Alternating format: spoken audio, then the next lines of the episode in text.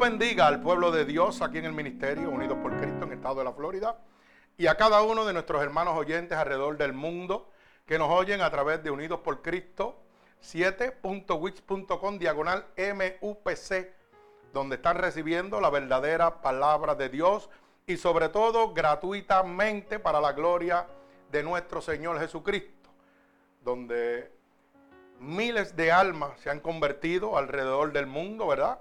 Estamos llegando a Inglaterra, Francia, Dubái, eh, Chile, España, Costa Rica, México. Estamos llegando a los confines de la tierra, hemos llegado a, a Mucarabanga, ¿verdad?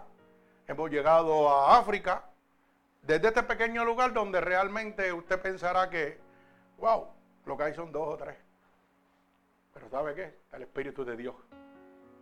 Y una vez yo me preguntaba y le decía, Señor, ¿cómo es posible que tantas almas se conviertan alrededor del mundo en un sitio como Dubái que no entiende mi dialecto? Yo hablo español, ellos hablan otra, otra lengua, en África hablan otra lengua. Y en cada parte del mundo donde estamos llegando están hablando diferentes lenguas. Pero usted sabe que el Señor me dijo, es que en el día del Pentecostés yo derramé diferentes lenguas a todos los que estaban allí y todos se entendían entre sí. Y me hizo entender el Señor que el trabajo mío era predicar y el de él hacer y convertir. Hacer que aquella gente que oía alrededor del mundo entendiera mi palabra. No importaba que yo hablara en español, eh, si era en, el idioma de Dubái, ellos lo iban a entender. Y así yo lo creo. Tenemos emisoras de Brasil, ¿verdad? Búscame los números por ahí. Eh, tenemos emisoras de Brasil, seculares, de música secular, que están grabando nuestras predicaciones y tirándolas al aire. ¿Cómo usted se explica eso? Brasil, un sitio donde está la prostitución, donde está Sodoma y Gomorra en su apogeo. Y una emisora del mundo secular está cogiendo todas las predicaciones de nosotros y poniéndolas al aire. Eso lo hace Dios, pero para su gloria. Gloria al Señor Jesucristo, que Dios es bueno. Y como el Señor anda por senderos misteriosos, pues la gloria y la honra sea de nuestro Señor Jesucristo. Así que, gloria a Dios. En este precioso momento he titulado esta predicación Un nuevo nacimiento. Se titula la predicación de hoy. Un nuevo nacimiento. Porque es necesario que cada uno de nosotros nazcamos nuevamente. Tenemos que nacer nuevamente. Si queremos entrar al reino de los cielos, tenemos que nacer. ¿Verdad? Así decía, le dijo el Señor a Nicodemo, un enaudito de la palabra de Dios. Bendito sea el nombre poderoso de nuestro Señor Jesucristo. Gloria a Dios. Dios bendiga. Bienvenido. Repito, un nuevo nacimiento. Y lo vamos a ver en el libro de San Juan, capítulo 3, del verso 13 al verso 21. Si necesitan Biblia, tengo Biblias por ahí de más. Así que, ¿verdad? Porque me gusta que. Digo, lo puedo, puede buscarlo en su teléfono también. Sienta la libertad de buscarlo en su teléfono, en su tablet, lo que usted quiera. Lo importante es que usted tenga el conocimiento que lo que se está predicando viene de aquí, de la Biblia. No sale de la boca del pastor. ¿Qué tenemos? No oigo, no veo. ¿Cuánto es? 11.803. 11.883 almas se han convertido en el tiempo que llevamos predicando. Alaba alma mía Jehová. Desde este pequeño lugar. Gloria a Dios. ¿Usted sabe lo que significa eso? Lo que no hacen muchas iglesias que tienen mil y dos mil miembros. Que no se convierte nadie. ¿Sabe por qué? Le voy a explicar bien sencillo. Porque cuando uno está bajo la voluntad divina de Dios, que es la, la conversión de alma, la salvación de las almas, esto sucede. Pero cuando uno está bajo la voluntad del hombre, bajo la visión del hombre y no la visión de Dios, mire, usted entra en un club social, donde usted se siente, se siente cómodo, mucha pantalla, mucho aire, mucho baile, mucho brincoteo, pero nadie se convierte. ¿Y sabe lo que dice la palabra? Que Cristo viene como ladrón en la noche. O sea que si Cristo viene ahora, usted se quedó. Pero aquí predicamos lo que Cristo predicó en tres años de su ministerio arrepentimiento y salvación. ¿Sabe por qué? Porque cuando Cristo predicaba arrepentimiento y salvación era porque lo amaba usted. Y no quería que usted se perdiera. Así que tal vez usted va a encontrar palabras fuertes hoy en esta predicación, pero usted sabe qué, no la tome como un regaño, tómela como el amor de Dios. Porque si yo quiero, si yo lo, lo aprecio usted como amigo, como hermano, yo tengo que hablarle la verdad. Yo quiero lo mejor para usted, para que usted se salve. Yo no puedo pasarle paños tibios. ¿Usted sabe por qué? Porque el día que Cristo venga, yo tengo que darle cuenta a Dios por usted. Y me van a decir, fulano de tal que estaba sentado en tu iglesia, ¿por qué no le dijiste la verdad? Y dice Ezequiel capítulo 3, verso 16, que si el impío fuese a morir por su pecado y yo como pastor no le avisare, de cierto esa persona va a morir por su pecado, pero la sangre de él va a caer sobre mí. O sea, Dios me va a juzgar a mí. Y entonces yo estar aquí he perdido mi vida. Pues yo no pierdo mi vida. Este templo es para restauración, sanación, liberación de personas. Que de aquí, si usted quiere irse por otra iglesia, váyase cuando usted quiera. Pero ¿sabe qué? Se llevó la verdad. Y dice la palabra que la verdad lo va a hacer libre. Y esa libertad solamente la puede dar Dios. No la puede, más nadie la puede dar. Bendito sea el nombre poderoso de mi Señor Jesucristo. Repito, un nuevo nacimiento. Y lo vamos a ver en el libro de San Juan, capítulo 3, verso 13 al verso 31, ¿verdad? Y vamos a levantar una oración a Dios para dar comienzo a este culto. Y le, y le, voy a pedir que por favor se mantengan de pie, ¿verdad? En este momento, en reverencia a la palabra de nuestro Señor Jesucristo, ¿verdad? Vamos a orar en el nombre de Dios. Si usted puede pararse, si no se puede quedar sentada, créalo. Quédese ahí sentadita tranquila, que el que tenga impedimento se puede quedar sentado. Lo que tiene que levantar es su corazón a Cristo. Oramos en el nombre de Dios. Señor, con gratitud estamos delante de tu presencia, ya que tu poderosa palabra dice que donde hayan dos o más reunidos en tu santo nombre, ahí tú estarás. Que lo que pidiéramos dos o más creyéndolo en tu santo nombre, tú lo harías. Por eso te pedimos en este momento, Espíritu Santo de Dios, que tú abras una brecha en los lugares celestes, para que cada clamor y cada petición de tu pueblo pueda llegar a tu santo trono y no sea intervenida por ningún hueste de maldad que gobierna en los lugares celestes. Te pido que mantengas esa brecha abierta ahora mismo para que tu bendición descienda sobre cada uno de nosotros. Te pedimos, Espíritu Santo de Dios, en este momento, que tú nos laves con tu sangre vicaria derramada en la cruz del Calvario. Límpianos de todo pecado, de toda transgresión que hayamos cometido a conciencia o inconscientemente, ya que queremos estar limpios delante de tu bella presencia, para que tu Espíritu Santo pueda descender sobre cada uno de nosotros. Te damos toda autoridad en este momento para que tomes el control de nuestro cuerpo, de nuestra arma y de nuestro espíritu. Y de cada uno de nuestros pensamientos sean conformes a tu santa voluntad. Yo te pido, Espíritu Santo de Dios, que me uses como canal de bendición, que pongas palabras en mi boca, que envíes esta palabra como una lanza atravesando corazones y costados, pero sobre todo, Señor mío, que rompas todo yugo y toda atadura que Satanás, el enemigo de las almas, ha puesto sobre tu pueblo a través del engaño y de la divertización de tu palabra, Padre. Te lo pido en el nombre poderoso de tu Hijo amado Jesús y el pueblo de Cristo dice amén. Gloria a Dios, se pueden sentar, goces en el nombre de Dios, ¿verdad? Tal vez ustedes se harán una pregunta y quiero que, ¿verdad? Porque me gusta enseñar también, no importa eh, los años que uno lleve en el Evangelio o que no conozca del Evangelio, me gusta enseñar a la gente y me gusta que a mí me enseñen, porque yo aprendo todos los días. Yo tengo un mentor que acá jato me jala las orejas, ¿verdad? Mi hermano Mangual, ya que mis otros dos mentores pues partieron con, con el Señor, que era mi hermano Mano Santa, ¿verdad? Y nuestro hermano Gigi Ávila, pues ya están en las manos de Dios allá, pues el Señor me puso otro por ahí para que me mantenga ahí. Cada vez que ve que las piernas se me están aflojando, pues me jalan las orejas. Por eso es que tengo las orejitas paradas, pero estamos gozando en el nombre de Dios. Gloria al Señor Jesucristo.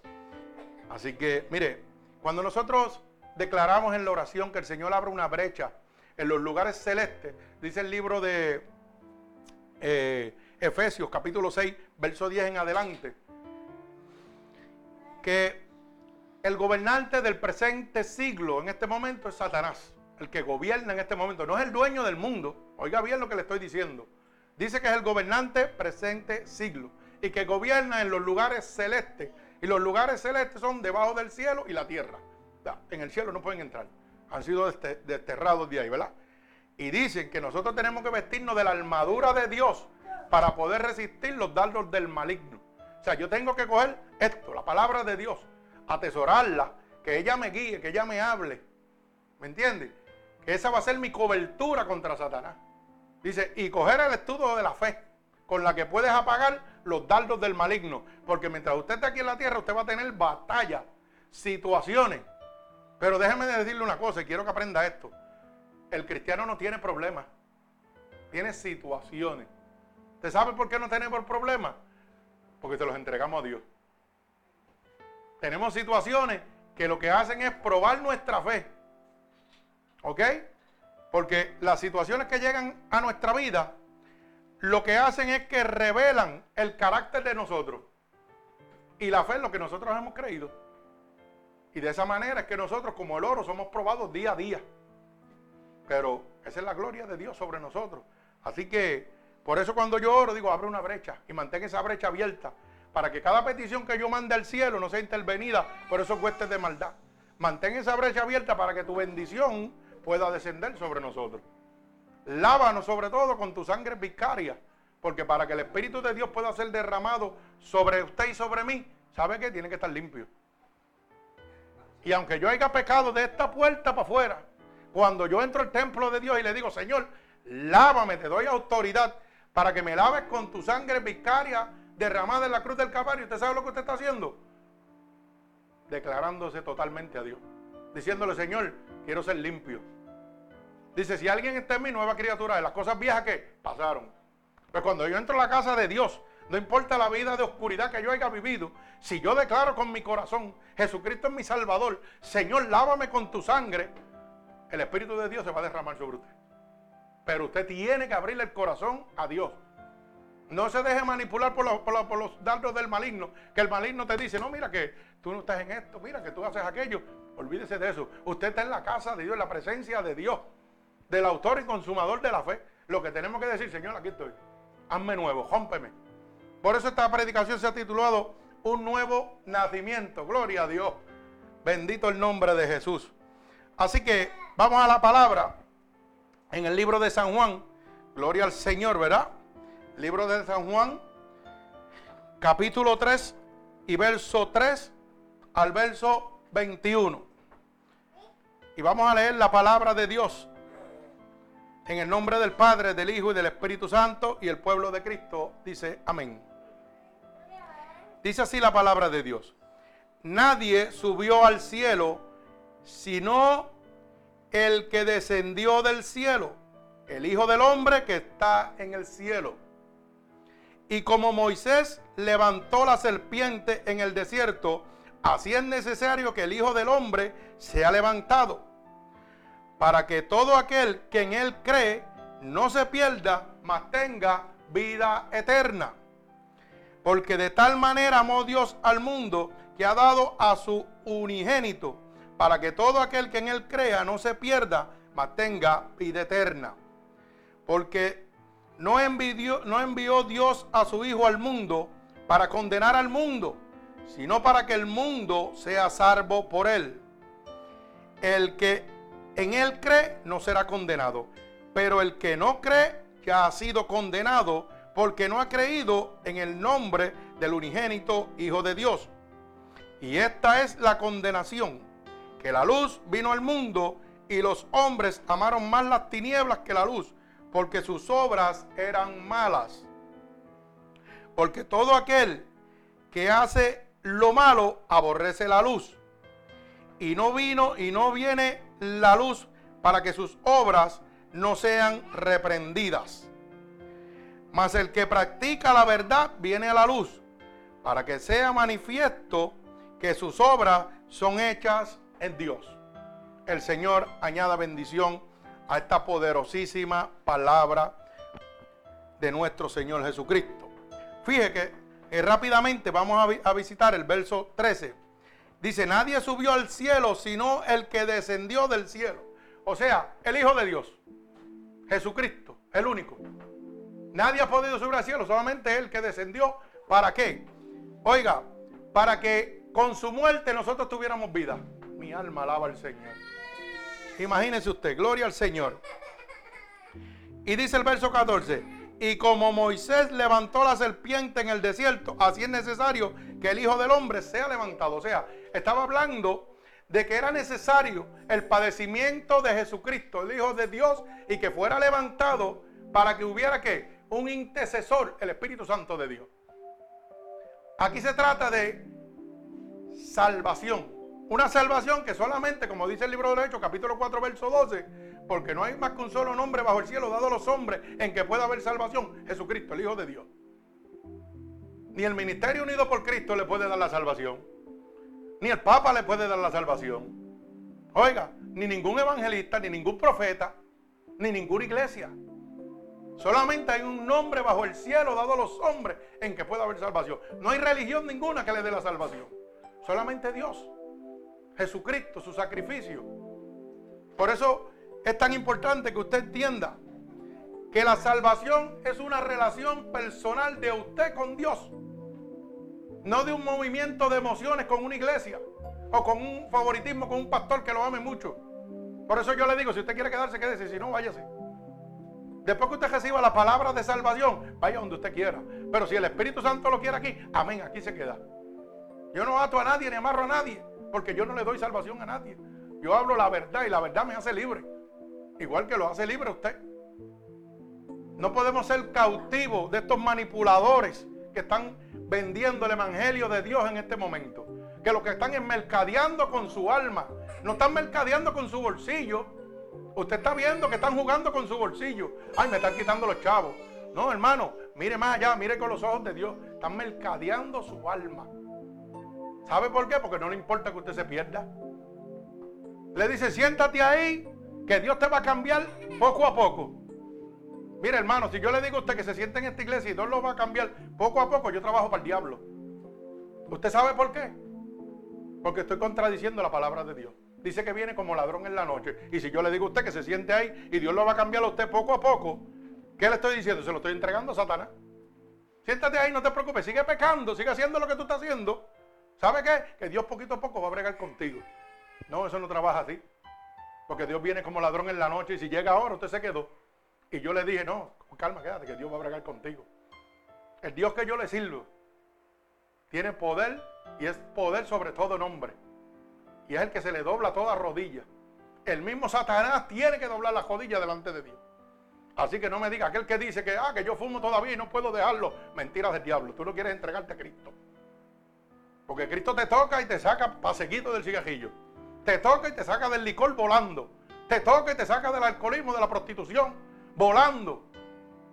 A mí me sacó de todo eso, del adulterio, de la fornicación, de la mentira, de las malas palabras. De todo eso me sacó volando desde un solo toque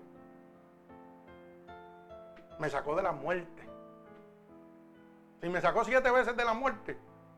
Imagínese usted, no lo, va, no lo va a librar a usted de un simple pecado.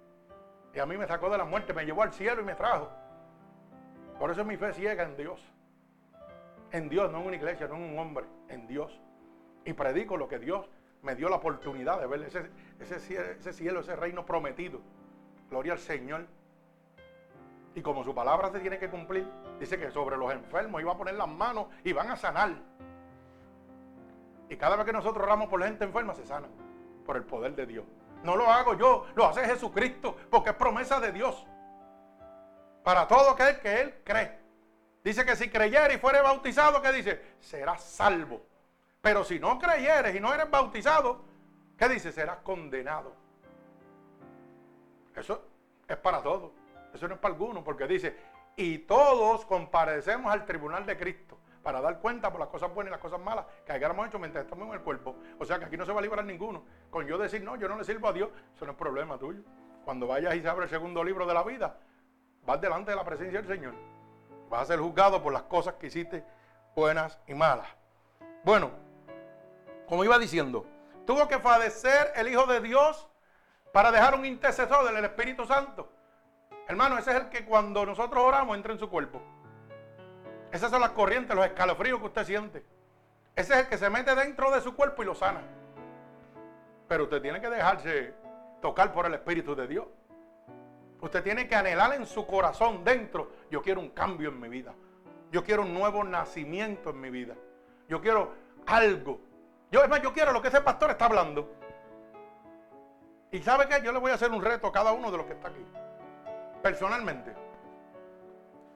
Si el Dios que yo le estoy sirviendo en este momento, oiga bien lo que le estoy diciendo. El Dios que yo le estoy sirviendo en este momento no transforma su vida en el momento. Yo me retiro del Evangelio. Porque yo, soy el Dios que yo le sirvo. Un Dios de poder y autoridad. Un Dios de poder y autoridad. Pero solamente trabaja cuando abrimos el corazón. Cuando decimos, Señor, brega conmigo. Haz como tú quieras. Yo sé que tal vez no estoy caminando como debo caminar, pero mi corazón está humillado y contrito. Y tu palabra dice que tú no rechazas un corazón humillado y contrito para la gloria de Dios. Y yo lo que quiero es que cuando usted salga de esta puerta hacia afuera, si Cristo viene, diga, me voy con Dios. No quiero que cuando salga por ahí, por esa puerta, viene Cristo y usted se quedó. Ah, no me dijeron la verdad. Estaban jugando conmigo. Estaban jugando con mis emociones. Estaban haciéndome gozar con brincos, saltos, bailes. Porque eso es lo que se ha convertido en las iglesias hoy en día, hermano. Ya no predicamos la sana doctrina de salvación. Lo que predicamos es, oiga, como digo yo, la bayoya y el vacilón. Todo el mundo brincando, saltando, bailando. Y cuando viene la predicación, hablamos de prosperidad. De lo que usted necesita, dinero, de comodidad. Pero le pregunto yo, ¿en el cielo usted necesita dinero? ¿O en el infierno necesitará dinero? Ay, santo, mi alma alaba a Dios. Allí no hace falta dinero. Allí hace falta la salvación que solamente Dios puede darle. Una salvación que viene por qué? Por el sacrificio de su unigénito Hijo, Jesucristo, el Hijo de Dios. Por eso dice, porque de tal manera amó Dios al mundo que ha dado a su unigénito, su único Hijo, para que todo aquel que crea Mire lo sencillo que lo pone Dios. Lo difícil lo estamos poniendo nosotros. Dice, para todo aquel que en Él crea, no se pierda y tenga vida eterna. No es fácil creer, es fácil creer. Nosotros somos los que ponemos las cosas difíciles. Mire, no hay una persona en la faz de la tierra. Oiga bien lo que le voy a decir. Cada uno de los que estamos aquí y los que nos están oyendo alrededor del mundo, ya somos personas adultas. Y personas que venimos de maldiciones ancestrales. Cuando nuestros abuelos, nuestros bisabuelos, nuestros padres, de, la, ¿verdad? Bregaban con, mire, antes lo que había era santería y hechicería, no había más nada. Y yo me acuerdo que, mi mamá me llevaba para allá y se sentaban allí con un loco con una bolsa de cristal ahí y dándole y haciendo sonidos jaros. Y me acuerdo que me votaron dos veces porque yo dije, mira si le está dando con los pies a la mesa para decir que hay un espíritu. Y me votaron para afuera. Saque ese niño de aquí que no me puedo concentrar, decía. Pero eso lo hicimos todo. Y lo hicimos involuntariamente. Porque nos llevaron, éramos pequeños. ¿Sabe qué? Y eso son maldiciones ancestrales que toman la vida de nosotros. Pero usted tiene la autoridad para pararlo. Dios lo sabe. Y la única autoridad significa, Señor, tú conoces todo lo que yo he hecho. ¿Qué vas a hacer? Méteme las manos como tiene que ser. Lávame completo. Y Dios lo va a hacer. El enemigo siempre va a poner los argumentos. No, no, muchacho, tú eres muy malo. ¿Sabe que los otros días una persona me dijo, muchacho, pero tú conoces todos esos bandidos? Yo sí los conozco. Oye, pero tú nunca me has hablado de ninguno bueno. Y yo, claro, porque yo andaba con, con tieja, no era con gente buena. Y tú eres pastor. Y yo, claro que sí. Pero ¿cómo tú vas a ser pastor si tú no me has mencionado a nadie bueno? Todo lo que tú, me has hablado son gente del mundo. Y yo le porque lo más vil y más despreciado del mundo vino Cristo a buscar, que somos tú y yo. Cuando yo estaba perdido, Cristo llegó a mi vida. Y quiere llegar a la tuya, que estás perdido todavía. Yo no, yo no soy un ángel ni camino por los cielos. Yo soy un ser humano de carne y hueso, un pecador arrepentido. Igual que usted. Un pecador arrepentido por la gracia y la misericordia de Dios. Y cada vez que el diablo viene a decirme, ah, que tú hacías aquello antes y todavía estabas haciendo esto, aquello y lo otro, yo le digo, ¿sabes qué? Hay uno que pagó con precio de sangre por mí y me lavó. Y se tiene que ir. ¿Sabes qué? Ya no tienes parte ni suerte sobre mi vida, porque yo le pertenezco a Cristo. Y cuando oramos por la gente, usted sabe, mire que la semana pasada tuvimos dos liberaciones aquí. Y esto fue a palo limpio a palo limpio que estaba el demonio saliendo por ahí cogiendo. Así es el poder de Dios. ¿Quién lo hace? Cristo. Yo no tengo poder porque los demonios dicen que no son carne ni sangre.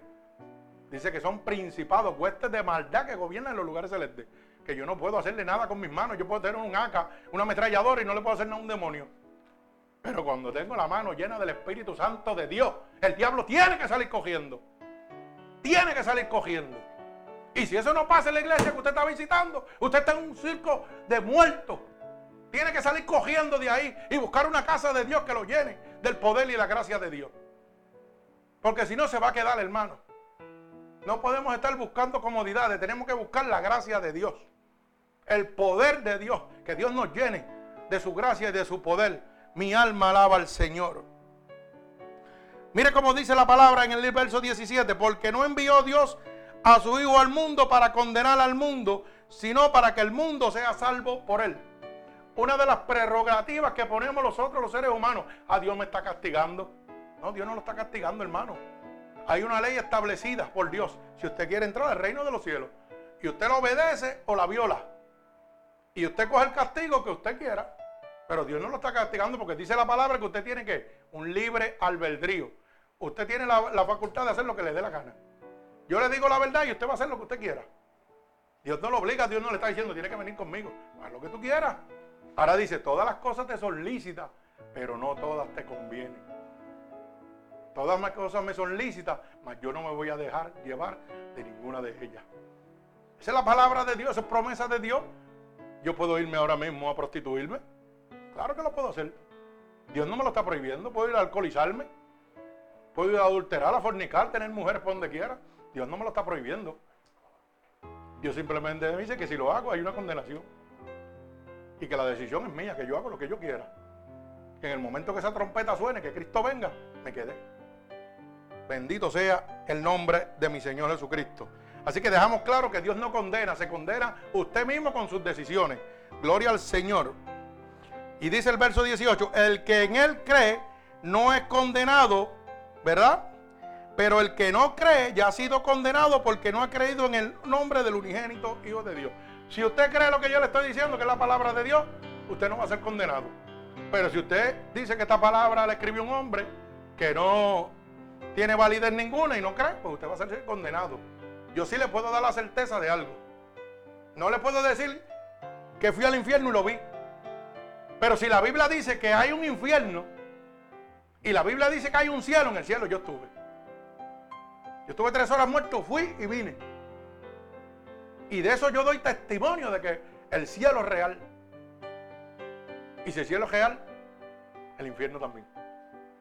Eso es una realidad, eso no es un juego. Cuando el Señor me decía, llénate de mí porque, ¿sabes qué? Yo voy a derramar poder sobre ti. Porque yo necesito un varón que eche demonios fuera porque la gente no quiere trabajar. Eso fue acabando de convertirme. ¿Y sabe lo que yo le dije al pastor? Pastor, yo quiero ser ese. Y el pastor me dijo, tú eres un loco y tú no sabes ni lo que tú estás pidiendo. Y lo no es que yo no, yo no tengo que pedirlo, eso me dijo el Señor, que me levantara y que usted orara por mí, que Él me iba a dar ese don de echar los demonios fuera, de sanar la gente. Y me dijo, tú no sabes lo que tú estás pidiendo. Tú te vas a meter en un revolú. Y realmente yo no sabía lo que me estaba metiendo. Eso me costó sacrificio, oración, ayuno, pelea. Batallas con demonios de 5 o 6 horas. Gente endemoniada que estamos de 6 de la tarde a 12 de la noche. Personas transfigurándose. ¿Sabe lo que es una transfiguración? Lo que usted ve en las películas de El Exorcista. Un ser humano cambiándose a un animal. Y no me lo crea a mí, le puede preguntar a mi esposa que ha estado en esa liberación. Ver personas transformándose, eso es otra cosa, eso no es un juego. Por eso dice, vestidos de la armadura de Dios. Demonios que toman la vida de nosotros, de nuestros hijos, que toman nuestros hogares y se posesionan de ellos. Eso no es un juego, eso es una realidad. Y a veces te dice, ay, vi una sombra pasar. Una sombra, es una malicia. Eso no es una sombra, son malicias. ¿Y sabe lo que son malicias? Son los primeros demonios que manda a Satanás para destruir su vida. Eso es como un jajierito, chiquitito. Pégasele el boquete para que los demonios grandes entren. Por eso hay que tener mucha cuenta una vez yo hice una predicación. ¿Qué cosas tocaron mis manos que trajeron maldición a mi hogar o a mi vida? ¿Qué cosas traje yo a mi casa que trajeron maldición a mi hogar o a mi vida? Hay que tener mucha cuenta con eso. Hay que pedirle mucha discernición al Espíritu Santo de Dios. Háblame, no me conviene, no me conviene. Él solamente lo sabe, ¿verdad? Gloria a Dios. Dice la palabra, verso 19, capítulo 3 de San Juan. Y esta condenación es la condenación. Que la luz vino al mundo y los hombres amaron más las tinieblas que la luz, porque sus obras eran malas. O sea que Dios vino a traer salvación. Su propio pueblo, los judíos, su pueblo lo crucificó. Vino la luz a darle salvación y ellos dijeron, ah, fíjate de eso, crucifícalo. Ese no lo necesitamos para nada. O sea, la luz vino al mundo y ellos la abojecieron. Lo mismo que estamos haciendo ahora. La luz de Dios está aquí dándole la oportunidad que usted se salve. Y nosotros metemos pensamientos locos en la cabeza. Ah, de eso, Cristo no viene nada. Así decían los antediluvianos cuando el arca de Noé. No, Cristo no viene nada. Si total, mira, yo estoy en un monte que nunca ha llovido. Y aquí, como nunca ha llovido, ese loco está haciendo un barco allá arriba. Ese está más loco que nadie. Pero dice que vino el gran diluvio. ¿Y qué pasó? Jesucristo no fue, que, no fue, no fue Noé el que cerró el arca. Dice la palabra que un gran viento cerró la puerta del arca. Y dice la palabra que la puerta que Dios cierra, nadie puede abrir. Y toda aquella humanidad que pasó, pereció. En algo que era imposible. Cuando el pueblo de Israel era perseguido por Faraón, Moisés extendió su bar y ¿qué sucedió? Abrió los mares. Imposible abrir el mar y pasar por medio de él. Eso es imposible. Pero lo que es imposible para el hombre es posible para Dios. Por eso yo estoy vivo hoy día. Porque todos los médicos decían, te vas a morir, no podemos hacer nada contigo. Tú tienes un tumor que se llama mesotelioma. Y todo el que lo tiene dura un año de vida. No hay manera para ti. No se puede hacer nada. Llamaron al Instituto Nacional de la Ciencia. Dijeron nada. No hay quimo, no hay nada que lo salve. Eso es lo que te queda, morir. Pero eso decía el hombre. Pero había uno que decía, todo lo puedo en Cristo que me fortalece. Había uno que decía que lo que es imposible para hombre es posible para Dios. Y yo empecé a creerle a Dios. Y en aquel cuarto en el hospital en cardiovascular, ¿sabe lo que hice? Cogía mis máquinas muriéndome e iba cuarto por cuarto a predicarle a la gente. ¿Sabe que hay un Dios que sana, un Dios que salva? Y sabe que muchos me dijeron, tú estás loco, tú te estás muriendo y me estás hablando de un Dios que sana, un Dios que salva. Y me iban a ver al cuarto y preguntarle a mi esposa, yo estaba por los cuartos hablándole a la gente que había un Dios que sanaba y que salvaba. ¿Sabe por qué? Porque yo estaba salvo por la salva de Cristo, por esa sangre de Cristo. Yo estaba salvo. Si yo me moría carnalmente no me importaba. Pero un día vino Dios y me dijo, en la palabra, ¿sabe qué? Vino mi pastor y oró por mí. Y yo caí en bendición. Y oró por mi esposa y cayó en bendición. Y cuando levantamos me llevaron a hacer un estudio. Y el Señor me puso unas venitas debajo del tumor en el cuello y otra aquí. Y cuando vino el médico dijo, mira, yo no sé, pero la naturaleza, porque ellos no aceptan nada, se encargó de ponerte unas venitas ahí. Son muy finitas, yo no sé, son las que te mantienen vivo. Y yo le dije, para ti es la naturaleza, para mí es el Dios poderoso que yo le sirvo. Y esas venitas me tienen vivo. Gloria al Señor. Pero eran chiquitas y no iban a servir. Eso dice el hombre. Después que se taparon, ¿sabe qué? El Señor me dijo, me acuerdo claramente en la palabra, que había un siervo en la palabra en Ezequiel, que le había dicho, había ido, el Señor le había mandado a buscar con el profeta, y el profeta le dijo, vete y dile que se prepare, que lo vengo a buscar. Y él le dijo al profeta, dile a Dios que me añada 15 años más de vida, que yo he sido fiel y justo predicando su evangelio. Y el profeta fue de Dios. Y el profeta viró con noticias. Dios le dijo, vete y dile que le añado 15 años más de vida. Y en aquel cuarto, solo yo, llorando en lágrimas, le dije, Señor, dame 15 años más. Dame 15 años más de vida para predicar tu evangelio. Y ha sido más que bueno conmigo. Ya llevo 17 para 18. Si me muero hoy, voy en victoria. Porque la promesa de Dios se cumplió en mi vida. Esto es el alfa y el omega, el principio y el fin. Aquí todo se cumple. Aquí no hay variación de rol. Aquí es perfección. Jesucristo. Mi alma alaba al Señor. Porque todo aquel que hace lo malo aborrece la luz. Bendito sea el nombre de Dios. Y no viene a la luz para que sus obras no sean rependidas. ¿Sabe lo que está diciendo? Que todo aquel que está en pecado va a chocar contra el amor de Dios. ¿Sabe por qué? Porque el enemigo que gobierna su alma no quiere que usted sea libre. Porque el enemigo conoce el poder de Dios y sabe que tan pronto un solo toque del Espíritu de Dios lo va a transformar usted totalmente. Y dice, si el Espíritu Santo lo toca, lo pierdo para el resto de la vida. Si el Espíritu Santo lo toca, yo lo voy a perder para el resto de la vida. Son dos potestades que están luchando para que usted sea salvo. Dios para que usted sea salvo y el diablo para que usted se quede cautivo como está en este momento. Pero dice la Biblia, con Cristo soy más que vencedor. Dice la Biblia, clama a mí y yo te voy a responder.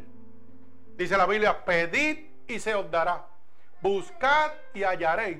Tocad y se os abrirá. Tócale al Señor para que abra las puertas. Y Él va a abrir las puertas de los cielos. Pídele lo que tú quieres a Dios y Él te lo va a conceder. Búscalo en espíritu y verdad y lo vas a encontrar. Bendito sea el nombre de mi Señor Jesucristo. Mi alma alaba a Dios. Mire, hay un verso en la Biblia en el libro de Romanos que dice, porque lo que yo no quiero, eso hago. Y eso hago porque el pecado mora en mí. Y como el pecado mora en mí, teniendo más poder, pues hago las cosas que yo no quiero. Queriendo hacer lo bueno, voy a hacer lo malo. ¿Sabe lo que está diciendo con todo eso? Que Satanás está controlando su vida. Que usted no tiene poder ni autoridad contra Satanás. Yo no tengo poder y autoridad contra Satanás, pero hay uno que lo venció en la cruz del Calvario. Y hay un Espíritu Santo que es el intercesor, que tan pronto usted le dice, Espíritu Santo de Dios, tócame, transfórmame, lléname de tu poder. Él lo va a hacer. Y la gente dice, ay, Cano, que tú me toques, yo me caigo. No, yo no te toco. El que te toque es Dios. Yo no soy nadie, el que te toque es Dios. Pero te toca si tú le abres el corazón. Si realmente tú quieres una transformación en tu vida, si tú quieres una transformación en tu hogar, si tú quieres una transformación con tus seres queridos. Porque a veces yo le pido a Dios, Señor, transforma a mi hija, transforma a mi hijo, transforma a mi hermano, transforma, a quién sé yo quién. Pero yo estoy en una condición para pedirle a Dios. Esa es la pregunta. Porque yo le pido, le pido, le pido, pero que yo le doy a Dios. Yo quiero que Dios cambie a mi hijo, que cambie a mi hija, que cambie a mi padre, a mi madre, pero que yo le estoy dando a Dios. Yo tengo autoridad o estoy en una posición que puedo decirle, Señor, yo me merezco que tú transformes a mi padre, que transformes a mi madre. Y porque nosotros decimos que todos somos hijos de Dios y estamos equivocados. Todos somos creación de Dios. Nos convertimos en hijos de Dios cuando aceptamos a Cristo como nuestro único y exclusivo Salvador. Y lo vamos a ver en la palabra. Bendito sea el nombre de Dios. Así que dice la, la palabra en el verso 21. Dice, mas el que practica la verdad viene a la luz para que sea manifiesto que las obras son hechas en Dios. El que practica, dice la palabra, cuando usted practica lo que aprende, las obras de Dios van a salir a la luz. Mire, yo no tengo que decirle en ningún sitio que yo soy pastor. Yo me llego y soy normal. Pero ¿sabe qué? Hay un testimonio que habla por mí. Y usted tiene que quedarse por eso. Y hay gente que me ha dicho en la calle, que tú eres pastor y tú mecánico así, todo sucio y todo eso. Y yo le digo, ¿sabe qué? Cuando el Señor mandó a buscar a David, lo mandó a buscar como el profeta Saúl. ¿Y sabe lo que le dijo? Saúl le dijo a Dios, ese nene es el que tú quieres para rey, ese niño, criador de ovejas. ¿Y sabe lo que le dijo Dios? Le dijo, lo que pasa es que tú lo estás mirando por fuera, pero yo lo miro por dentro. Deja que Cristo te mire por dentro. No importa cómo el hombre te mire por fuera. Deja que sea Cristo el que te esté mirando tu interior, tu vida. Como vean por fuera, a mí no me importa lo que el hombre piense, me importa lo que Dios piense. Porque ningún hombre me va a dar la entrada al reino de los cielos. Me la va a dar Cristo. Y yo quiero que usted sea salvo. Yo quiero que usted entre ese reino prometido que Dios me presentó a mí porque es una realidad. Bendito sea el nombre poderoso de nuestro Señor Jesucristo. Pero para eso usted necesita un nuevo nacimiento. ¿Y para qué usted necesita un nuevo nacimiento? Para poder entrar al reino de Dios. Bendito sea el nombre de mi Señor Jesucristo. Y la pregunta es, pero ¿y por qué yo necesito un nuevo nacimiento? ¿Sabe por qué? Porque Dios lo exige. Porque dice la misma palabra, que sin santidad nadie podrá ver a Dios. Si usted no vive en santidad, no puede entrar al reino de los cielos. Eso está en el libro de Hebreos, capítulo 12, verso 14, que dice así: Seguid la paz con todo y la santidad, sin la cual nadie verá a Dios. Si usted no vive en santidad, mire, usted puede engañar a su marido, a su esposa, a su hermano, a su amigo, a su hijo. Pero si usted no vive en santidad, usted no va a ver a Dios. Porque Dios no puede ser burlado. No puede entrar al reino de los cielos. Eso está claro. Esos son engaños que nosotros mismos dejamos que el enemigo nos meta en la cabeza. Ah, no, vive eso que Dios te va a perdonar. Y si no llega el perdón y la muerte te sorprende, ¿qué vas a hacer? Mire, ayer mismo una hermana fue, a mi taller, ayer, ayer fue, ¿verdad? Que la hermana fue, sí, ayer fue y fue a contarme que me había, me había visto muerto en un sueño. Estaba asustada. Me dijo, pastor, yo lo vi debajo en su taller, debajo de un carro y un hombre lo golpeó la cabeza y lo mató. Y lo que había era un baño de sangre, usted estaba muerto. Pero usted estaba blanco completo, era una cosa que yo no podía ni mirar. Todo su rostro, todo su cuerpo estaba blanco. La sangre estaba al lado, pero usted estaba blanco completo. Y yo le dije, gloria a Dios. Quiere decir que estoy en el camino de Dios. Que si la muerte me sorprende, Dios me va a llevar con él. Y le dije, ¿y tú estás en el camino con Dios? ¿Tú estás segura que si la muerte te sorprende, te puede quedar? Sí, porque eso es lo que nos dice, eso, eso es lo que nosotros nos dice realmente la palabra. O sea, estos sueños son, ¿sabe para qué? Para que nosotros entendamos que tenemos que estar listos.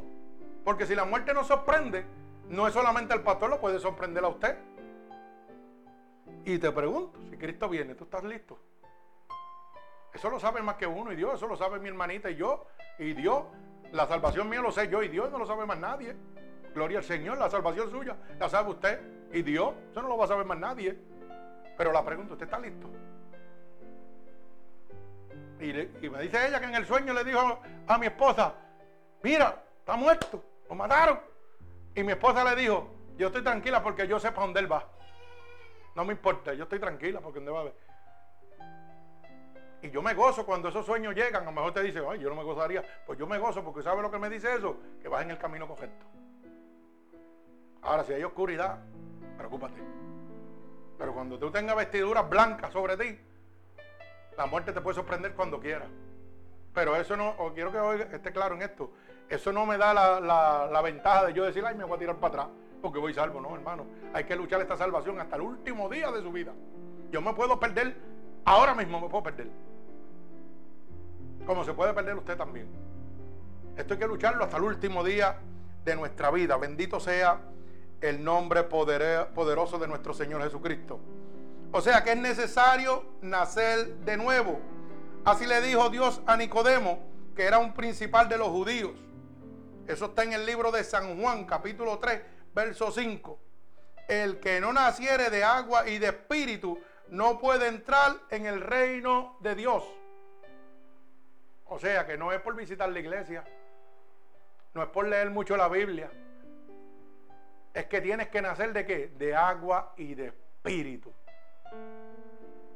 Y el único que hace eso es el Espíritu Santo de Dios. Te tiene que nacer de nuevo. En agua y espíritu. Fíjese que Nicodemo era un enaudito en aquel momento. Un principal de los judíos. ¿Sabe lo que significa? Un hombre que conocía la ley. Conocía la palabra. Conocía todo porque eran los que predicaban en esa época. Y el Señor le dijo, tienes que nacer de nuevo, mijo. Porque estás perdido. Así hay miles de personas en el mundo. Conocen la Biblia, conocen la palabra, pero están perdidos.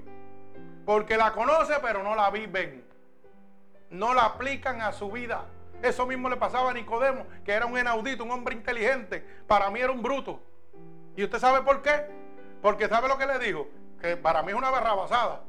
Le dijo a Dios, ¿y cómo un hombre viejo puede nacer de nuevo y meterse al vientre de su madre? Un hombre que conocía tanto.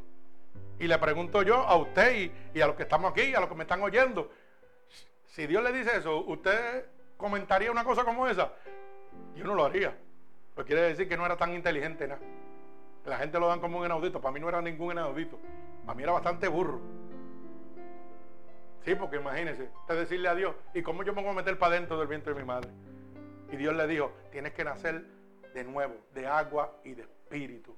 Usted y yo tenemos que nacer. Necesitamos un nuevo nacimiento para poder entrar al reino de Dios. Usted no va a entrar al reino de Dios por estar visitando la iglesia y leyendo la Biblia. No, no, no, no, hermano. Usted tiene que nacer de nuevo. Tiene que creer en el unigénito Hijo de Dios. Tiene que declarar con su boca que Jesucristo es su Salvador. Tiene que hundirse las aguas para dejar esa vida pecaminosa. Bendito sea el nombre de Dios. Y yo no tengo que darle una escuela para que usted vaya a las aguas. No, no, no, no, no, no. Eso no es así, eso no trabaja así. Eso trabaja arrepentimiento. Porque eso lo que da es que el arrepentimiento, el perdón de pecado. Eso no da más nada. Eso es un símbolo. A las aguas es un símbolo de que usted va a dejar su vida en las profundidades. Pero la salvación, por eso dice, si creyeres y fueres bautizado, serás salvo. Pero mire cómo dice el segundo verso. Pero si no creyeres, serás condenado. O sea, que el bautismo no te va a dar salvación. Lo que te da salvación es creer en el unigénito Hijo de Dios. Pero que cuando yo me sumerjo en las aguas, ¿sabe lo que estoy dejando? Mi vida pecaminosa ahí. Y cuando uno desciende, que sube de esas aguas, hermano, y usted lo hace en una iglesia de doctrina como tiene que ser, usted va a tener un toque del Espíritu ahí adentro en esa agua. Usted va a sentir la presencia de Dios entrando y se va a transformar completamente. No va a ser como el espagueti, que sale mojado y blandito. Alaba alma mía Jehová, nos gozamos en el nombre de Dios. ¿ah? También nos tiramos los chistes, también, claro que sí. Sí, hermano, hay gente que se bautiza y salen como el espagueti, mojado y blandito. ¿Sabe por qué? Porque están en una iglesia muerta. Porque no van buscando la presencia de Dios, no van buscando la transformación. Bendito sea el nombre de mi Señor Jesucristo. Gloria a Dios, el que vive y reina. O sea, que hay una ley escrita, una ley establecida para entrar en el reino de Dios. Y es la necesidad de un nuevo nacimiento. Usted tiene que nacer de nuevo. ¿Sabe por qué? Porque la naturaleza corrupta del hombre lo requiere. Por eso dice Romanos capítulo 3, verso 23, que por cuanto todos pecamos, estamos destituidos de la gloria de Dios. Aquí no hay ningún ángel. Aquí no hay ningún santo. Todos hemos pecado. Todos fuimos destituidos de la gloria de Dios por el pecado. Bendito sea el nombre poderoso de mi Señor Jesucristo. Por eso es que todos nosotros decimos, ah, pero yo soy hijo de Dios. Todo el mundo cuando usted le pregunta en la calle, por malo sea, dice, yo soy hijo de Dios. Error número uno. Bíblicamente se lo voy a probar. La Biblia dice, primera de Juan, capítulo 3, verso 8, que el que practica el pecado es hijo del diablo, no es de Dios. Entonces, hijo de Dios es del diablo. Alaba alma mía Jehová. Dice claramente, Primera de Juan, capítulo 3, verso 8. El que practica el pecado es del diablo. Porque el diablo peca desde el principio. Pero mire lo que dice el segundo verso. Dice, pero para eso vino el Hijo de Dios. Para deshacer las obras del diablo. Sí, yo vivo una vida pecaminosa como la vivía antes de conocer a Cristo. Pero para eso vino Dios. Para buscarme a mí que yo estaba perdido. Para decirme, te voy a sacar de ese lago cenagoso donde estás viviendo. Y te quiero dar la paz, la felicidad, la macedumbre, la templanza los frutos de, mi espíritu que se encuentran en Gálatas capítulo 5, verso 22. Alaba alma mía Jehová. O sea, que si yo vivo una vida pecaminosa, yo no soy de Dios, yo no puedo decir que soy un hijo de Dios, yo soy una creación de Dios. ¿Ok? Una creación de Dios, la cual está apartada de Dios a causa del pecado. Por eso dice, por cuanto todos pecamos, estamos destituidos de la gloria de nuestro Señor Jesucristo. Gloria al Señor. O sea que todos somos creación de Dios entregados al diablo por causa del pecado. Nos entregamos al diablo gratuitamente por causa del pecado, según dice Primera de Juan capítulo 3, verso 8. Lo dice claramente. Apúntelo igual de lo léalo. Para que, porque hay gente que, oiga, ¿sabe qué es lo que está pasando, hermano? Que vamos a las iglesias y no nos hablan la verdad. Nos entretienen con sueños. Pero cuando yo te digo esto y tú lo buscas en la Biblia, yo no soy el que te voy a hablar, que te va a hablar Dios cuando tú lo leas. Te va a decir, ay, santo, es verdad. El pastor no está jugando. No, yo no estoy jugando, el que no está jugando es Dios. Dios habla la verdad porque Dios quiere que te salve. Primera de Juan capítulo 3, verso 8. Pero mire, lo voy a llevar rápidamente para que usted vea. Apocalipsis 21, 8. Apocalipsis 21, 8. Dice así, para que usted entienda que el pecado lo condena a usted al infierno y que lo convierte en un hijo del diablo. Apocalipsis, último libro de la Biblia, capítulo 21, verso 8. Y dice, pero los cobardes, los incrédulos, los abominables, los homicidios, los fornicarios, los hechiceros, los idólatras y todos los mentirosos tendrán su parte en el lago que arde con fuego y azufre, que es la muerte segunda.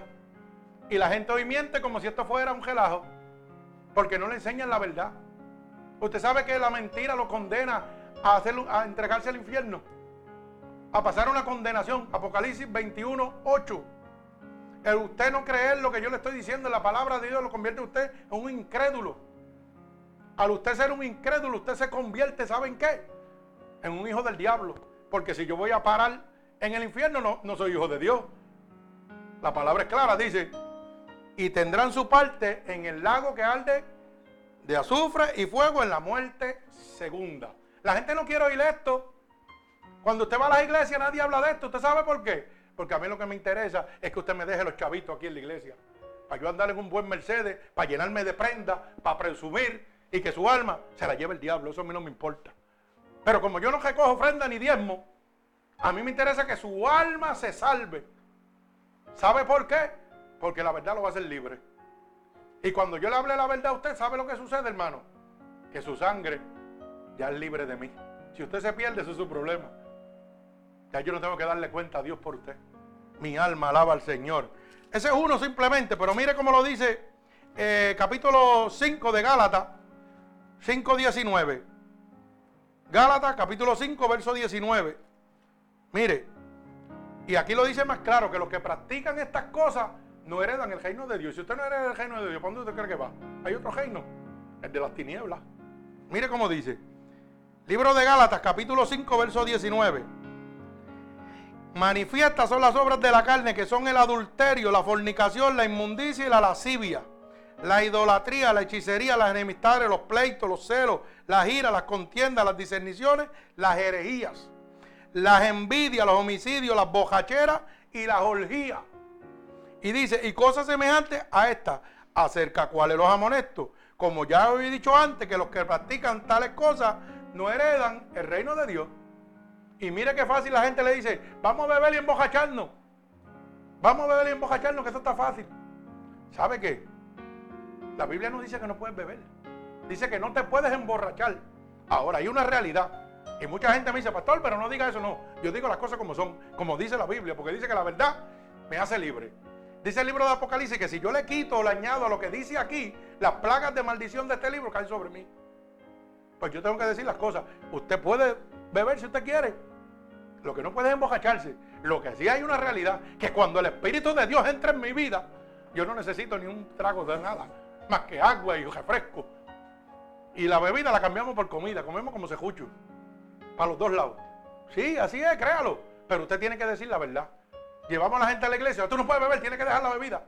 Para entrar aquí, mentiras del diablo. Eso es mentiras del diablo. Tú lo que no puedes es emborracharte. ¿Ok?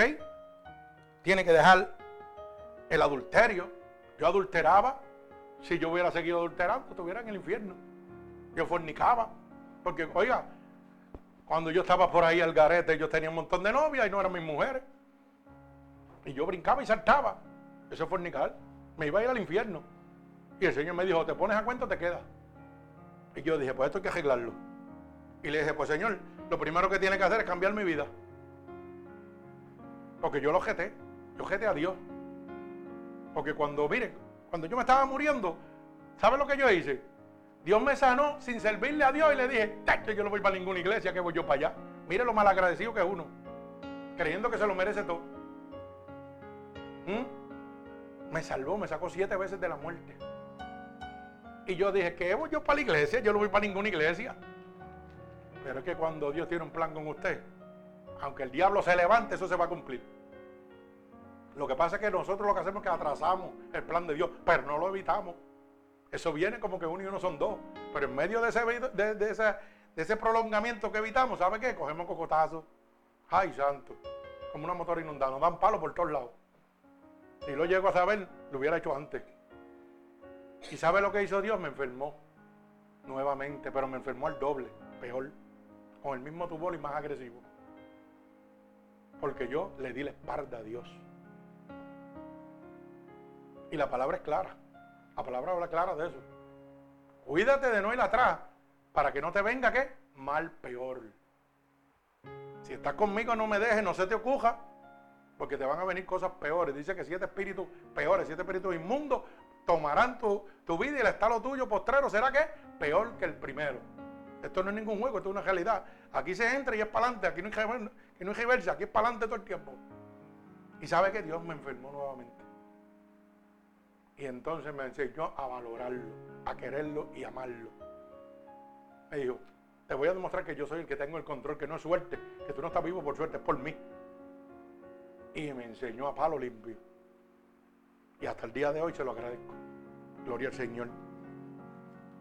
¿Y sabe lo que hice? Hice un pacto con Dios. Y le dije, Señor, ¿sabes qué? Yo te doy toda autoridad porque el Señor es un caballero. Toca. Si tú abres, Él entra. Si tú no abres, Él no va a entrar. Y le dije, Señor, yo te doy toda autoridad. Para que el día que tú veas que yo me voy a apartar de ti, voy a pescar, que me va a costar la salvación, quítame la vida mejor. Le dije, Señor, mejor quítame la vida antes que yo me aparte de ti. Y eso no está fácil. Porque todo el mundo quiere quedarse aquí viviendo.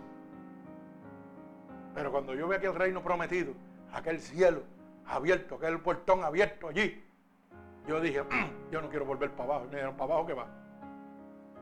Y dije, pues, si yo voy para abajo, yo te doy toda autoridad para que antes que yo me pierda, tú me quites la vida. Pues yo no quiero perder lo que tú me presentaste.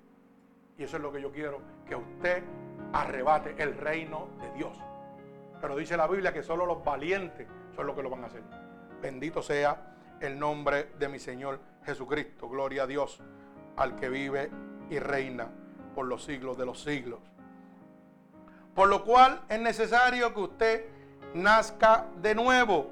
Como dice claramente, gloria al Señor, el libro de San Juan, capítulo 3, verso 5, dice, que Dios le dijo a Nicodemo, es necesario que nazca de nuevo. Mire cómo dice libro de San Juan, capítulo 3 y verso 5. Dice, respondiendo Jesús, de cierto, de cierto te digo, que el que no naciere de agua y de espíritu no puede entrar en el reino de Dios.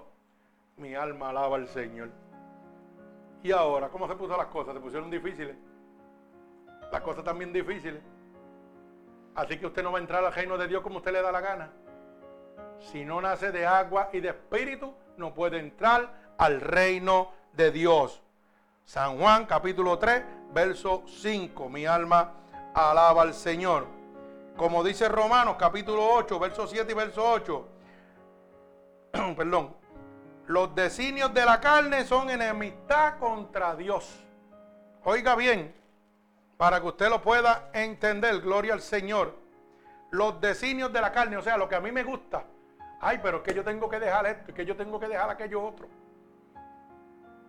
Lo que le gusta a la carne, usted tiene que dejarlo porque es enemistad contra Dios. Y si usted no lo deja, no va a entrar al reino de los cielos, hermano. Eso está claro. Mire cómo lo dice Romanos capítulo 8, verso 7 y verso 8. Romanos capítulo 8. Perdón, verso 7, verso 8 dice, por cuanto los designios de la carne son enemistad contra Dios, porque no se sujetan a la ley de Dios ni tampoco pueden. Y los que viven según a la carne no pueden agradar a Dios. O sea que aquí no hay término medio. Aquí o somos o no somos. Así a mitad, eso no va para ningún lado. Aquí tenemos que entregarnos a Cristo totalmente. Mire, yo tuve que dejar un montón de cosas, pero yo no las dejé, me las quitó el Señor. Yo pensé que eso iba a ser fuerte para mí. Y cuando vine, la estaba haciendo, practicándola, sin hacer nada, porque era Dios el que me lo estaba haciendo. Porque dice que es el que me da la fortaleza, es el que me da, mire, la templanza para poder hacer las cosas. Bendito sea el nombre de mi Señor Jesucristo.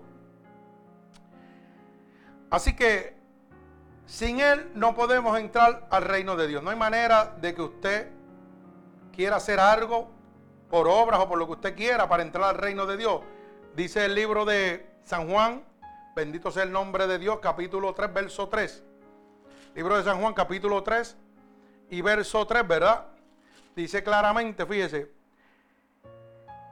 respondiendo Jesús y le dijo, de cierto, de cierto te digo que el que no naciere de nuevo no puede ver el reino de Dios. Nicodemo le dijo, ¿cómo puede un hombre nacer siendo viejo?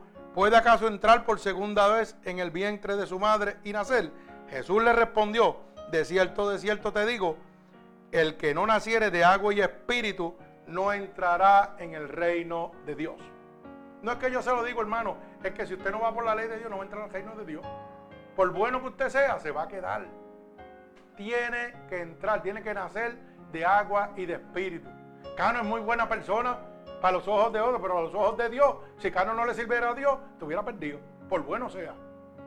Porque dice la palabra en el libro de Efesios, capítulo 2, verso 8, que no por obra se hereda el reino de Dios, sino por la gracia de Dios, que es el que nos cambia a cada uno de nosotros. Gloria al Señor Jesucristo. Mi alma alaba a Dios. Así que el nuevo nacimiento es una ley para entrar al reino de Dios. Usted tiene que nacer de nuevo, hermano. El nuevo nacimiento es llevado a cabo de qué? Es llevado a cabo por Dios, no por el hombre, no por la iglesia, no por los pastores evangelistas, no porque usted persevere en la mejor iglesia. No, no, ese nuevo nacimiento lo hace solamente uno. Dios. Y lo hace Dios a través de quién? Del Espíritu Santo. Es la única manera que usted va a nacer de nuevo. Entregándose a Jesucristo como su único y exclusivo Salvador. Bendito sea el nombre poderoso de mi Señor Jesucristo. Y mire, eso está claramente, bendito sea que lo acabamos de leer, ¿verdad? En el libro San Juan 3.3, que hay que nacer de agua y de espíritu.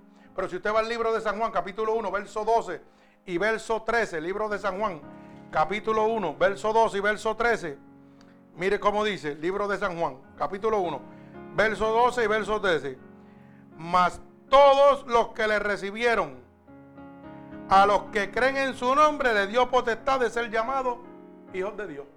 O sea que lo que yo dije ahorita es una realidad. Si usted no recibe a Cristo como su Salvador, usted no se va a salvar. Dice que los únicos hijos de Dios son los que lo reciben. Por eso dice, y todos los que recibieron a Dios, le dio potestad de ser llamados hijos de Dios. De otra manera, si usted no acepta a Cristo como su Salvador, hermano, cuando Cristo venga usted se va a quedar. Gloria al Señor. Que estamos oyendo la verdad. Ya estamos culminando. Gloria al Señor. El nuevo nacimiento también es por medio de la palabra de Dios. Como dice Primera de Pedro, gloria al Señor, capítulo 1, verso 23. Primera de Pedro, capítulo 1, verso 23. Dice, siendo renacido, no de simiente corruptible, sino de incorruptible por la palabra de Dios, que vive y permanece para siempre. O sea que el que hace la transformación en nosotros es el Espíritu Santo a través de qué? De la palabra de Dios. De lo que usted está oyendo ahora mismo no de lo que el pastor preparó una letanía o preparó un buen discurso para llenarlo usted de emoción, no. Es la palabra de Dios. Yo tengo que decirle la verdad y la verdad lo va a hacer libre, gloria al Señor. Ese nuevo nacimiento es llevado a cabo también por medio del Espíritu Santo de Dios, gloria al Señor. Mire cómo dice en el libro San Juan, capítulo 3, verso 6. Porque de tal manera amó Dios al mundo que ha dado a su unigénito para que todo aquel que en él crea no se pierda, mas tenga vida eterna. O sea que el único que le va a dar la salvación, ¿quién es? Cristo. No hay más nadie, hermano. Usted puede buscar la emoción que usted quiera, pero con la emoción no se va a salvar. El nuevo nacimiento es recibido por medio de la fe. Bendito sea el nombre de Dios. Yo puedo hablarle a usted de muchas cosas en este momento, pero si usted no tiene fe en Dios, si usted no cree en Dios, si no le cree a Dios, porque todo el mundo cree que hay un Dios, pero usted le cree a Dios. Si Dios le dice camina por encima de las aguas, ¿usted te atreve a hacerlo? Si Dios le dice, como me dijo a mí un día, tú ves ese que tiene sida, tú ves esas llagas podridas, mete las manos dentro de él. ¿Usted lo haría? aquellas llagas así grandes, botando puestos, y me dijo, mete las dedos ahí, mételos ahí, y ora por él. Eso es creer en Dios. Y mientras todo el mundo lo rechazaba, aquel muchacho apestoso, aquella joven apestosa también que estaba en aquel hospital, Dios me dijo, pon las manos, mete las llagas, esos dedos los quiero metidos en esas llagas. ¿Sabe lo que hacía Dios? Probándome a ver si yo era capaz de servirle. Si de verdad yo era como era un guerrero para el mundo, iba a ser un guerrero para él. Pero ¿sabe qué? Cuando yo fui al libro de Marcos 16, 16, me dijo, y si tomares cosas mortíferas, nada te dará daño. Y cuando yo lo iba a hacer, la palabra de Dios me habló. Esa palabra que yo leí me dijo, mételo porque no te va a pasar nada. Mete esos dedos en esas llagas podridas, llenas de sida, porque nada te va a pasar. ¿Sabes por qué? Porque si tomaras cosas mortíferas, nada te hará daño. Eso es creer en la palabra de Dios. No es creer en Dios porque hay un Dios. Es vivirlo, es vivir la palabra. Si usted vive la palabra, usted va a ver la transformación de su vida. Bendito sea el nombre de mi Señor Jesucristo. O sea que eso es por medio de la fe. Libro de San Juan, capítulo 5, verso 1. Mire cómo dice. Todo aquel que cree en Jesús, que cree que Jesús es el Cristo, es nacido de Dios. Y todo aquel que ama al que lo engendró, ama también al que ha sido engendrado por él. Si yo amo a Dios, que ha sido el que me ha engendrado, lo voy a amar a él totalmente. ¿Sabe lo que le está diciendo? Que necesito nacer de nuevo, que necesito dejar que el Espíritu de Dios entre en mi vida para que haya un cambio total, para que haya una transformación total en mi vida. Bendito sea el nombre poderoso de mi Señor Jesucristo. Es por medio de la misericordia de Dios es que nosotros vamos a tener ese nuevo nacimiento, como dice en Tito, capítulo 3, verso 5 no nos salvó, no por obras de justicia que nosotros hubiéramos hecho, sino por su misericordia, por el lavamiento de las generaciones y por la renovación en el Espíritu Santo. O sea que el único que lo hace es Cristo. Que Él no me está salvando a mí porque yo he hecho grandes cosas en la iglesia, porque yo soy el mejor diezmador, porque yo soy el mejor que ofrendo, porque soy el más que, el más que trabajo en la iglesia. No, no, no.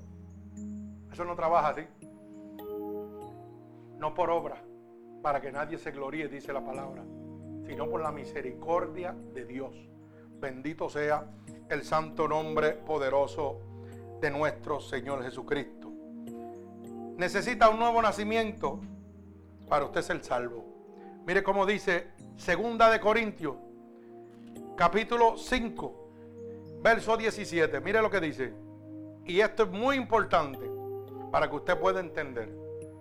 De modo que si alguno está en Cristo, nueva criatura es, las cosas viejas han pasado. He aquí, todas son hechas nuevas.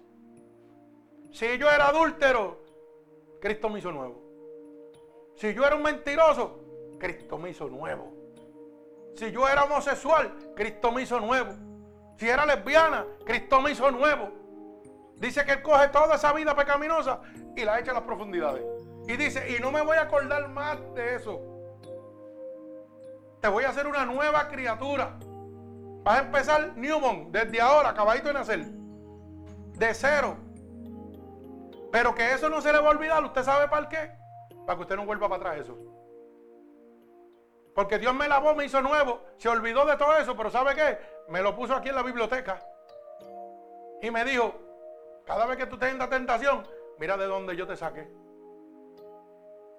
Así que no se me puede olvidar de donde Dios me sacó, que yo era un mentiroso, que yo era un fornicario, que yo era un adultero. ¿Mm? Eso no se me puede olvidar. Y usted dirá, pero pastor, usted lo dice con tanto gozo. Claro que lo digo con gozo. Porque estoy declarando el poder de Dios, de donde Dios me sacó. Yo no me avergüenzo del Evangelio porque es poder de Dios. A mí no me importa decir que yo era un mentiroso, que yo tenía mujeres por donde quiera. Alaba antes de tener la que tengo, alaba. Antes que me entre a palo. Goza. Oiga. Eso, yo no me avergüenzo. ¿Usted sabe por qué? Porque eso fue lo que me enseñaron. Eso fue lo que mi padre me enseñó. Eso son maldiciones ancestrales. Pero ¿qué pasa? Que yo tuve la autoridad por el poder de Dios de decir, hasta aquí llegó eso. Y Cristo me lavó. Y cuando me paro a, testificar, lo digo, sí, creo que sí.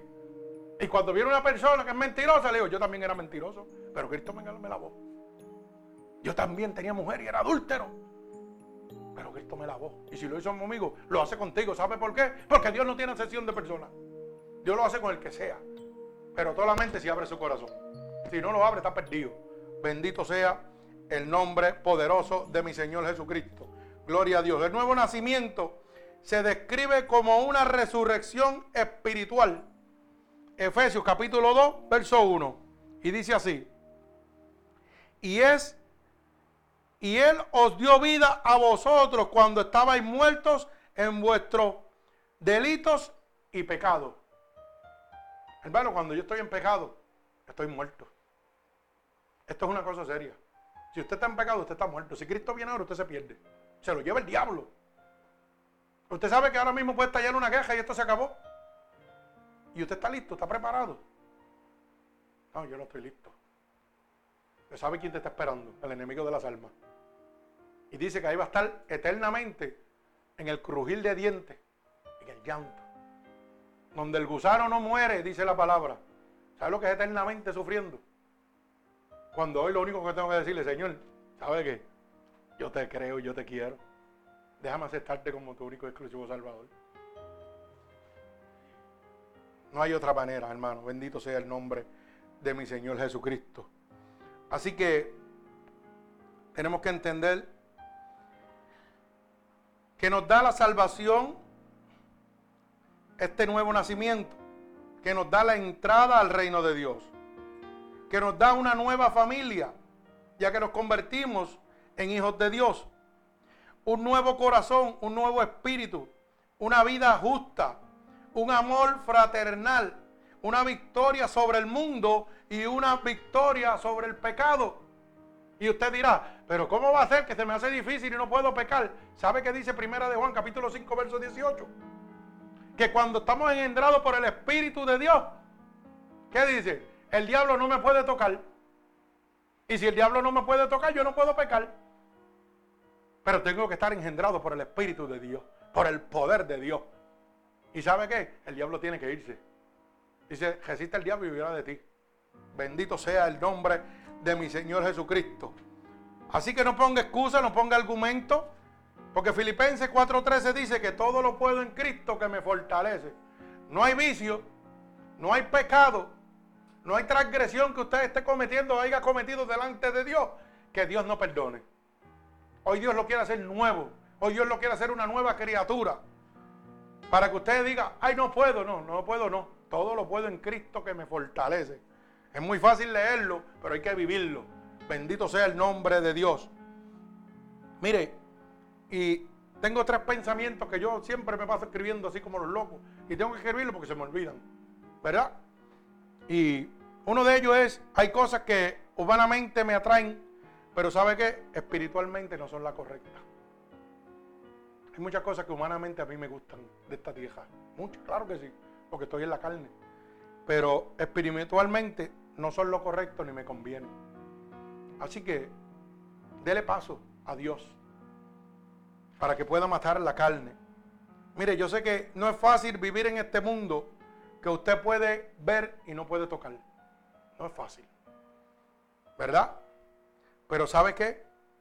Tiene que confiar en Dios. Porque con Dios soy más que vencedor. Y si Él caminó en un mundo sin pecar, con Cristo yo lo puedo hacer. Créalo que yo lo puedo hacer. Bendito sea el nombre de Dios. No es fácil vivir en un mundo que puedes ver y no tocar.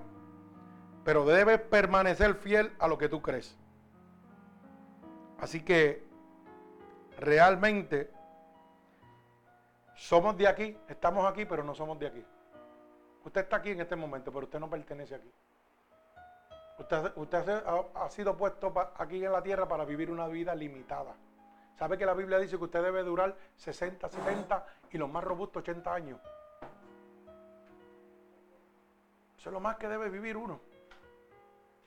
Usted está puesto para vivir una vida limitada. Y dice que con el soplo del recién nacido, cuando Dios sopla para que usted nazca, usted lo que empieza es una carrera hacia la muerte. No es hacia la vida, es hacia la muerte. Carnal. Pero esa muerte le va a entregar a qué? Una vida eterna.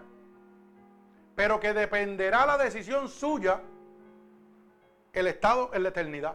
Que mientras usted está en este cuerpo, lo que usted decida hoy, en este momento, va a depender de donde usted va a pasar la eternidad. Y usted dirá, ah, pero tal vez estoy joven, o tal vez lo dejo para después. Y si Cristo viene, ¿qué pasó? Tal vez este sea el último chance que Dios te dé la oportunidad de salvarte. Uno lo sabe, puede salir y Dios no lo quiere, un accidente. Puede estallar una guerra y se acabó. Yo cumplo con decirle, ¿verdad? Lo que Dios quiere que usted oiga. Mire, apréndase esto. Lo bueno es malo si me libra de lo mejor. A eso me priva a mí de lo mejor. O sea, lo bueno que yo creo que es bueno se convierte en malo cuando me, me priva de lo mejor. ¿Sabe qué es lo mejor? Cristo. Eso es lo mejor. Todo lo que me prive del amor de Dios, eso es malo. Eso es una manera sencilla de saber si yo estoy obrando bien o estoy obrando mal. Todo lo que me prive del amor de Dios, que me robe la salvación, es malo. La mentira es mala. La envidia es mala. Los celos son malos. La altivez es mala. Todo eso no proviene de Dios, proviene del diablo. Que vino a matar, hurtar y destruir. Dios vino, a dar amor, paz, macedumbre, templanza, regocijo. Los frutos de su espíritu tienen que vivir en su hogar, tienen que vivir en su casa. Pero tenemos que darle oportunidad a Dios para que transforme nuestra vida. Culmino con esta palabra. El pecado es un corruptor por naturaleza. Un hombre infectado por esta plaga o por esta lepra es mortal y puede pasar la mancha a miles de personas. Acuérdese de eso. Ese es el poder del pecado. Una persona contaminada con el pecado, si usted no lo somete, no lo lleva, no lo guía por donde tiene que ir, esa plaga, esa mancha que lleva, puede contaminar a miles de personas, incluyéndolo usted y usted terminando apartado de Dios. No apartado, condenado al diablo, porque lo, yo siempre he dicho que eso es una excusita que pone Satanás, eh, porque los apartados están en el cojeo. Cuando alguien me dice, yo soy apartado, no, hermano, los apartados están en el cojeo. Usted es un hijo del diablo. Así yo le digo las cosas como son. Si no, hermano, porque yo no. El diablo le quiere endulzar las cosas a usted para que usted siga en la vida. Ay, ay, ay, ay, ay. No, no, usted es un hijo del diablo. Usted no es un apartado. Un apartado está en el cojeo. Ahí donde he dicho las cartas. Bendito sea el nombre de Dios, nos caímos, pero es una realidad, créalo. Esto es un gozo. Así que, en este momento, hermano, si esta predicación realmente ha tocado su corazón, si realmente usted quiere un nuevo nacimiento, este es el momento que Dios ha escogido para usted. Para que usted declare si usted quiere. Realmente Dios no obliga a nadie. Yo he dado la palabra que Dios me ha dado. Una palabra fuerte. Pero dice la palabra que solo los valientes arrebatarán el reino de Dios. Y si esta predicación para los hermanos oyentes alrededor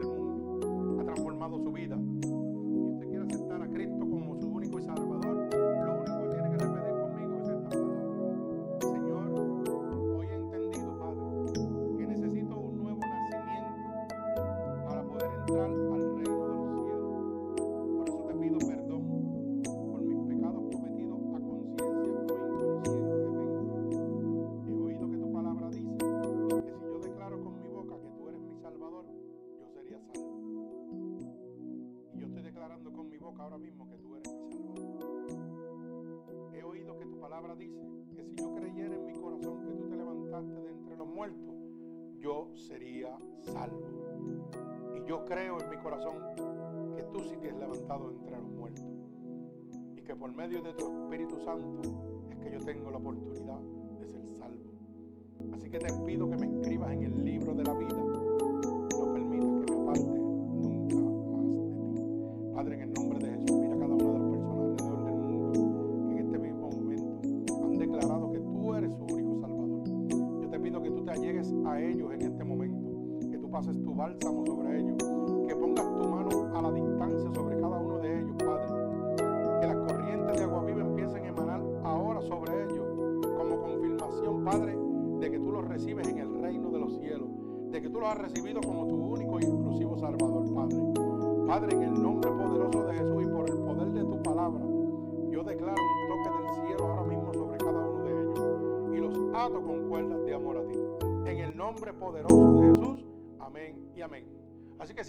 Ha sido de bendición para usted, puede hacérsela llegar gratuitamente a todas las personas a través de Unidos por Cristo 7.wix.com diagonal MUPC, a donde encontrar esta predicación y cientos de predicaciones anteriores. Que el Señor les bendiga. Gloria a Dios. Así que aquí en el templo nosotros, esto se acabó.